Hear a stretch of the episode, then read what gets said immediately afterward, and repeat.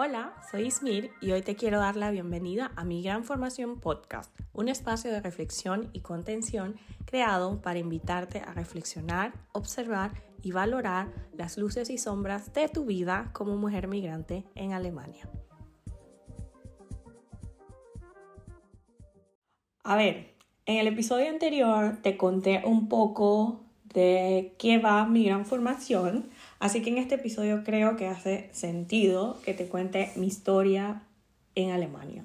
Y es que este mes cumplo 10 años de la primera vez que, que pisé suelo alemán o tierras alemanas. Em, ahí por el, en mayo de 2013.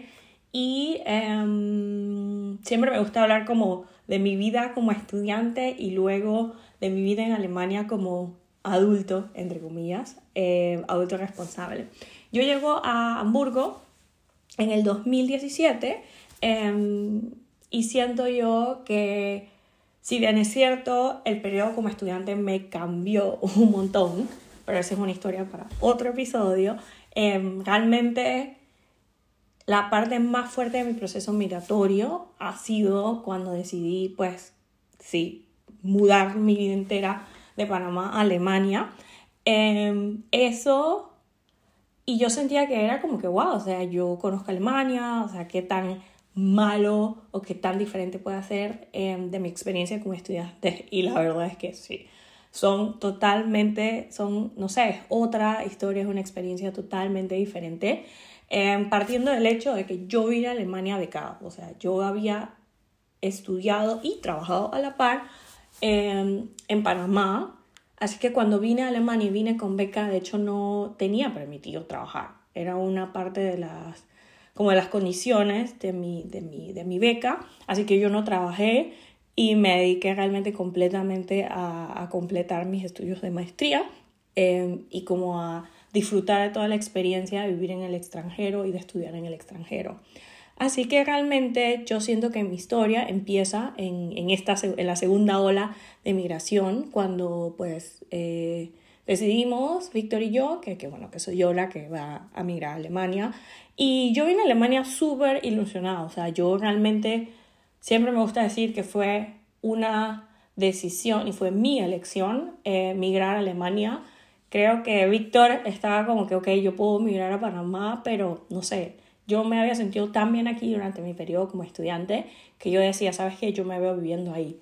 Eso no quita el hecho de que, como te voy a contar ahorita más adelante, eh, tuve mis retos y he vivido N cantidad de situaciones que justo han sido como el catalizador eh, y muchas de esas historias te las voy a estar contando en próximos episodios.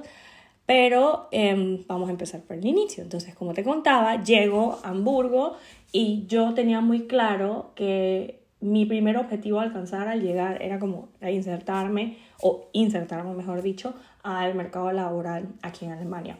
Así que los meses antes de venir a Alemania yo estuve como informándome de cómo era eso de buscar trabajo acá, porque es totalmente diferente, pero para eso creo que definitivamente voy a necesitar un episodio solo para contarte como mi experiencia y las situaciones que he vivido aquí.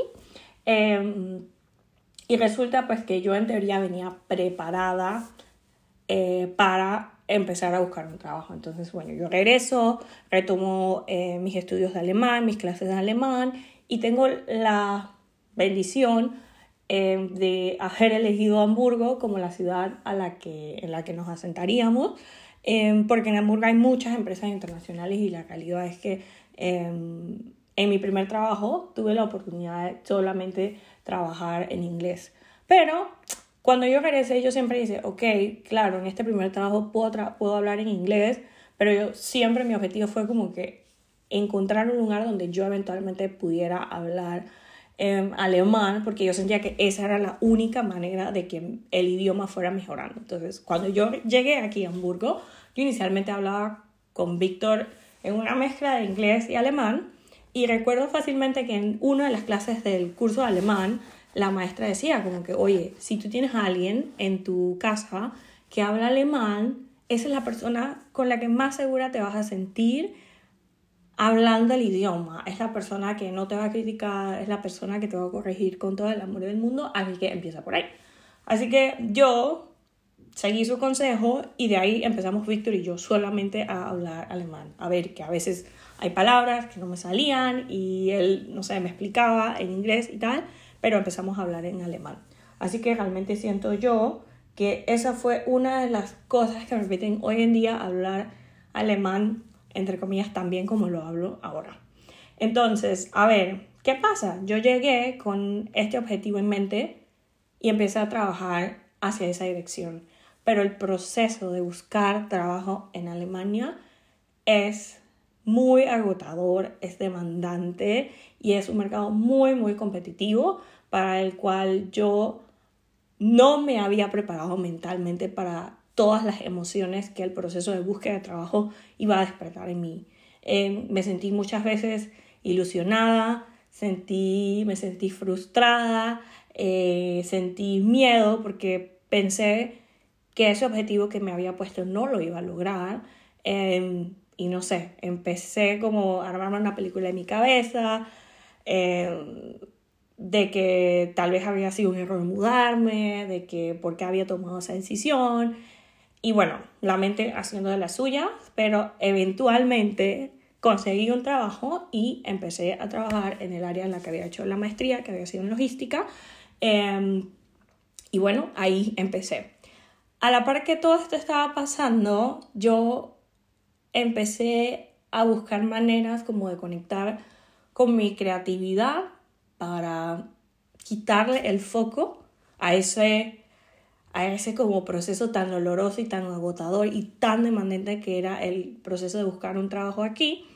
Y empecé a escribir un blog sobre mis experiencias aquí en Alemania eh, y se llamaba Miss Henry in Germany. Entonces, siempre me había gustado escribir, así que este lugar era como el lugar seguro donde yo empecé a, a eso, como a escribir y a convertir mi experiencia en Alemania y lo hacía en, en una web y lo hacía a través de Instagram. Y a través de Instagram fue que fui conociendo a muchas más personas, fui que fui conectando y dándome cuenta de que no era la única que estaba pasando por esa situación y dejé de sentirme como tan sola, a pesar de que eran personas que estaban en otras ciudades, em, no sé, como que ellas sentían empatía por mí y era como que, wow, me, me inspiraban a que, a que lo iba a lograr y y no sé, eso fue como el primer, diría yo, como los primeros pasos que me permiten hoy estar aquí contándote en mi gran formación podcast como sobre todas esas experiencias, ¿no? Eh, con el